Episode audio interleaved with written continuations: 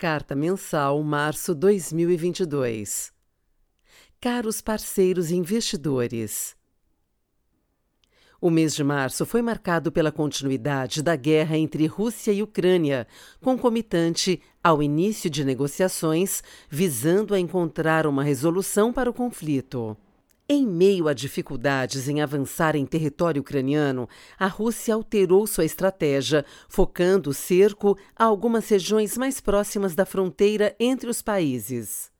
Outro fato marcante foi o anúncio do presidente americano Joe Biden de que os Estados Unidos irão expandir a oferta de petróleo em 180 milhões de barris nos próximos seis meses. Tal decisão contribui para atenuar os efeitos do atual choque de oferta, implicando diminuição da inflação mundial. Diante desse cenário, como Estados Unidos, Europa, China e Brasil têm se comportado em termos de atividade econômica, inflação, juros e câmbio? Nos Estados Unidos, o mês foi marcado pela decisão de política monetária do Fed, o Banco Central norte-americano, subindo a taxa básica de juros para 0,25%, um movimento de alta que não ocorria desde dezembro de 2018. Após reuniões consecutivas reconhecendo avanços no mercado de trabalho e uma inflação já muito acima da meta estabelecida, o Fed se sentiu confortável em começar o processo de restrição monetária já amplamente esperado pelo mercado. Após alguns pronunciamentos dos membros do FONC, Comitê de Política Monetária, incluindo seu presidente, comunicando que altas mais expressivas que 25 bips seriam possíveis, o mercado passou a precificar ao menos duas altas de 50 bips nas próximas reuniões, mantendo as demais em 25 bips, o que levaria a taxa de juros para 2,50% ao final do ano. A ata da reunião deixou clara a preocupação dos membros com o nível de inflação e a ancoragem das expectativas, sinalizando altas de 50 bips nas reuniões seguintes. A própria alta de março teria sido de 50 bips se não fosse a guerra na Ucrânia. Além dos juros, a ata também detalhou o processo de diminuição de balanço, que será feito gradativamente até um nível de 95 bilhões de dólares por mês, amplamente em linha com as expectativas e auxiliando no processo de restrição monetária. Indicadores de atividade e inflação continuaram sinalizando aquecimento da economia, apesar de algum arrefecimento na confiança dos agentes. Na Europa, ocorreu também a reunião do Banco Central Europeu. Assim como na reunião do Fed, houve a atualização das projeções trimestrais relativas à atividade e inflação. Além das projeções usuais, o ECB inovou com a elaboração de cenários alternativos e mais adversos, levando em consideração o advento da guerra na Ucrânia. Do ponto de vista econômico, a guerra tem contribuído com o cenário de maior inflação, que já vinha em níveis historicamente altos, e menor nível de atividade. Essa conjuntura foi o estopim para que o ECB começasse a mudar seu discurso de retirada de estímulos monetários para um ritmo mais rápido, abrindo a possibilidade de fim dos programas de compra de ativos no terceiro trimestre, o que possibilitaria uma alta nas taxas de juros ainda nesse ano, cenário cada vez mais provável. Estamos atentos à evolução futura dos estímulos fiscais face aos desafios enfrentados pelo velho continente, notadamente a guerra na Ucrânia e o aumento dos preços de itens relacionados à energia, principais responsáveis pela alta significativa nas taxas de inflação. No continente asiático, a China sofreu com o impacto de mais um surto de Covid, de forma mais expressiva na província de Xangai, que está entre as mais relevantes para a atividade chinesa.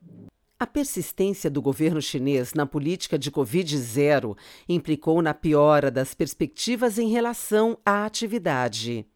Aliado ao impacto da Covid, a ausência de medidas adicionais de estímulo por parte do governo também tem contribuído de forma negativa para as projeções de atividade de 2022, que já se encontravam abaixo da meta de 5,50%, mesmo antes do choque da Covid.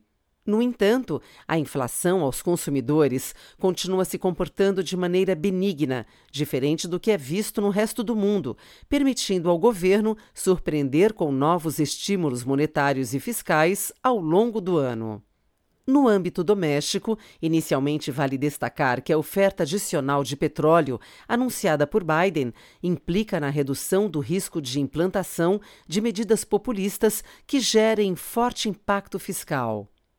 A inflação ao consumidor mantém-se persistente e elevando o pico em 12 meses. Em fevereiro de 2022, o IPCA acelerou para 1,01%, acumulando 10,54%, acima dos 10,38% observados nos 12 meses anteriores. Nossa previsão é que, para 2022, ou seja, em 12 meses, o IPCA se reduza para 7,30%, indicando que ocorrerá um processo de convergência à meta de 3,50% estabelecida pelo Conselho Monetário Nacional. Ressalte-se que a inflação deverá ficar, pelo segundo ano seguido, em um patamar maior que o limite superior estabelecido pelo CMN, atualmente em 5%. A invasão da Rússia na Ucrânia já dura mais de cinco semanas. Quanto mais esse conflito se alongar, maior o risco de o pico da inflação em 12 meses continuar subindo, devido aos aumentos nos preços do óleo, do gás e de commodities alimentícias, como o trigo e o milho. Apesar de o atual ciclo de alta da taxa Selic ser bastante restritivo, com previsão de taxa real de juros de aproximadamente 6% ao ano, o dobro da vigente antes da pandemia, mantemos uma visão relativamente construtiva para a atividade econômica, com previsão de 0,60% de crescimento neste ano, com viés de alta. A previsão de maior atividade econômica que é esperada no começo desse ano e o respectivo viés que essa previsão se eleve decorrem de possíveis surpresas na parte não cíclica do PIB, a exemplo dos investimentos públicos em consequência da disponibilidade dos recursos por parte dos governos subnacionais, dos investimentos advindos das concessões já realizadas e do crescimento do setor externo, decorrente dos maiores preços das commodities exportadas. No fim do atual ciclo de alta da Selic, esperamos que a taxa básica de juros fique em 12,75%, com aumento de um ponto percentual na próxima reunião do Copom. Essa taxa se manterá nesse nível por um período menor que o pico de 14,25% alcançado no último ciclo de alta, que durou 14 meses durante o biênio 2015-2016, se o governo eleito for enfático e crível sobre respeitar o atual teto, evitando forte expansão real do gasto público e não fizer uso de excessos fiscais junto aos bancos públicos, como ocorria antes de 2016. Por consequente, com a manutenção de postura fiscal responsável e dos consequentes bons resultados fiscais obtidos recentemente, haverá também retorno mais rápido da taxa real de juros ao patamar que vigia antes da pandemia, com impacto positivo no crescimento econômico de 2023, atualmente previsto em 0,50%. Nesse sentido, ao considerar cenário de uma política fiscal responsável e a natural incerteza de ano eleitoral, esperamos um câmbio de R$ reais versus dólar no final deste ano. Estratégia macro. O mês de março foi marcado pela continuidade da guerra entre Rússia e Ucrânia e mais preocupações quanto ao cenário de maior inflação e menor atividade. Diante desse ambiente, os bancos centrais ao redor do mundo vêm elevando o tom no sentido de políticas monetárias mais restritivas, seja retirando os estímulos, fim dos programas de compra de ativos, seja aumentando as taxas de juros. No Brasil, a inflação permanece no centro das discussões, determinando a evolução das próximas decisões do Banco Central. O BC aumentou a Selic em um ponto percentual para 11,75% e indicou que para a próxima reunião haverá um aumento de igual magnitude, encerrando assim o ciclo de altas com taxa básica em 12,75%, dado que esse nível seria o suficiente para a convergência da inflação de 2023 à meta. A maior contribuição positiva para o fundo no mês veio das posições vendidas na parte curta da curva DI, principalmente via opções para a decisão do Copom, que se beneficiaram das comunicações do Banco Central no final do mês. A posição comprada em real também apresentou contribuição relevante, assim como as demais exposições em moedas, que foram a compra de dólar australiano e venda de euro. Junto à venda do euro, outra posição que contribuiu muito positivamente no mês foi a compra das taxas de juros europeias. As posições em renda variável resultaram em ganhos no mercado doméstico, com os fundos levemente comprados em Ibovespa ao longo do mês e perdas na parte internacional, acumuladas principalmente através da compra do MSCI China e venda de bolsas americanas, tanto S&P 500 quanto Nasdaq. Por fim, houve uma perda relevante no começo do mês em posições vendidas na inflação implícita, que foram zeradas. No mês de março, nossos fundos macro registraram fortes altas. O Azequest Multi fechou o um mês com mais 1,96%, o MZK Dinâmico com mais 2,11% e o Azequest Multimax com resultado de mais 3,16%. O fundo Azequest Multi PWR, versão mais agressiva da estratégia macro e que busca uma utilização de risco mais 1,5 vezes maior do que o Multimax, encerrou o mês com performance de mais 3,84%, chegando a mais 9,27% no ano. Estratégia de renda variável. Março foi marcado por uma performance muito forte da Bolsa Brasileira. Um mês com muitos eventos macro, seguindo com a invasão da Rússia na Ucrânia. Nesse cenário, parte das oportunidades que temos explorado em nossas carteiras estão ligadas a commodities. Continuamos bem otimista com esse call. Um dos temas que tem sido mais discutido recentemente é o da desglobalização ou a quebra das cadeias integradas de produção global.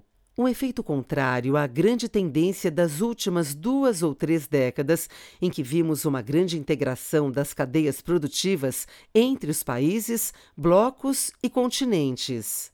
A globalização fazia sentido porque os países podiam importar a produção de bens ou parte de bens de países com custos de produção menor, ou seja, maiores vantagens comparativas, e se especializavam em produzir aqueles bens que fazem de melhor, produzir com um custo menor.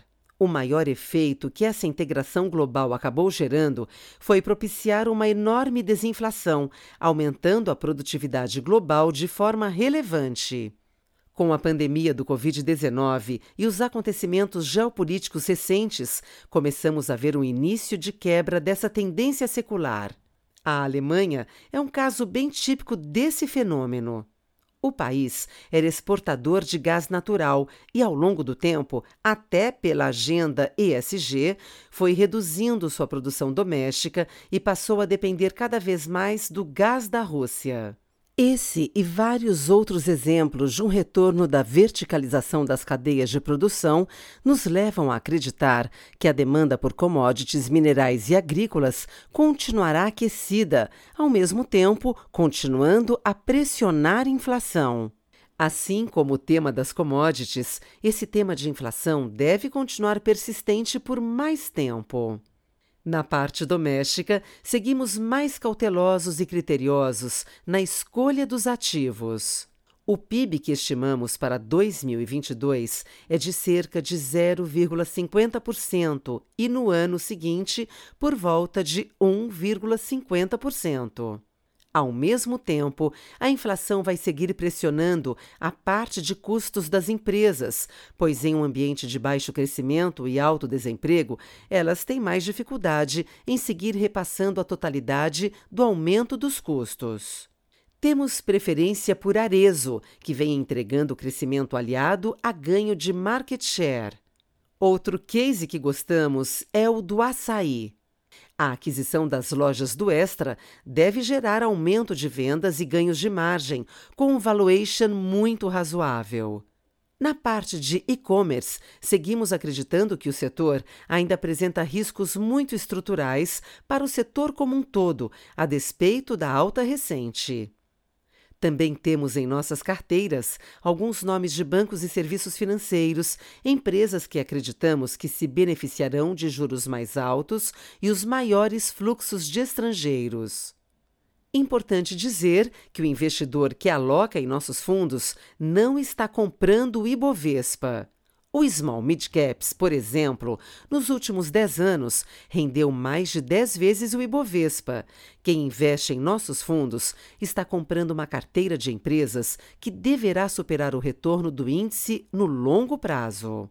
No mês de março, o Azequest Small Mid Caps rendeu mais 5,10%. O Azequest Ações rendeu mais 4,60%. E o Azequest Top Long Biased encerrou o mês com alta de mais 2,30%. O Azequest Total Return teve retorno positivo de mais 0,90% no mês. Estratégia Crédito Apesar do mês turbulento no contexto mundial, o mercado de crédito primário local mostrou uma atividade crescente e com perspectivas de vir a acelerar nos próximos meses a demanda por ativos voltou a crescer nas ofertas mais recentes e, por isto, acreditamos que as empresas se aproveitarão dessa janela de mercado para captar até o momento em que as eleições possam vir a interferir no apetite de risco dos investidores e, assim, arrefecer esse movimento. O mercado secundário foi bem ativo, com profundidade de liquidez e predominantemente comprador. Isso levou novamente a mais fechamentos que aberturas de spread de crédito, contudo, foram movimentos de menor magnitude, com compradores brigando por preço, fato que, em nossa opinião, é positivo. O Azequest Lute teve um rendimento de mais 1,01% no mês de março, resultado acima da rentabilidade alvo de longo prazo pensada para o fundo. As diversas estratégias apresentaram bons resultados no mês, com destaque novamente para as carteiras de LF e LFSN. O Azequest Valore teve um rendimento de mais 0,95% no mês de março, resultado em linha com a rentabilidade alvo de longo prazo pensada para o fundo. Os destaques positivos foram as carteiras de bancários, LF e LFSN e FDIC. Já a carteira de debêntures rediadas teve uma rentabilidade negativa no mês. O Azequest Altro teve um rendimento de mais 1,07% no mês de março, resultado em linha com a rentabilidade alvo de longo prazo pensada para o fundo. No mercado local, os destaques positivos foram as carteiras de bancários, LF e LFSN e FDIC. Já a carteira de debêntures rediadas teve uma rentabilidade negativa no mês. O resultado da parcela offshore foi positivo. Ganhamos dinheiro nas posições de cash, os bonds corporativos performaram bem e na posição de derivativos o resultado foi um pouco negativo. O Azequest Supra teve um rendimento de mais 1,08% no mês de março, resultado um pouco abaixo da rentabilidade alvo de longo prazo pensada para o fundo. No mercado local, os destaques positivos foram as carteiras de bancários, LF e LFSN, FDIC e a estratégia Yield. Já a carteira de debêntures redeadas teve uma rentabilidade negativa no mês. O resultado da parcela offshore foi positivo. Ganhamos dinheiro nas posições de cash, os bonds corporativos performaram bem e na posição de derivativos o resultado foi um pouco negativo. Por fim, o Azequest Debentures incentivadas teve um rendimento de mais 2,47% no mês de março, resultado abaixo do IMAB5, mais 2,61%. Ganhamos no posicionamento relativo entre os vértices da curva de juros e perdemos com a abertura dos spreads de crédito. Outras estratégias. Mês após mês, o fundo Azequest Low Vol vem se destacando em nossa grade de fundos o fundo encerrou o mês de março com retorno de mais 1,45% ou 157% do CDI e nos últimos 12 meses rendeu o equivalente a mais 148% do CDI. Ao mesmo tempo, o fundo Azequest Termo manteve sua rentabilidade alvo planejada com 0,97% no mês, o equivalente a 105% do CDI.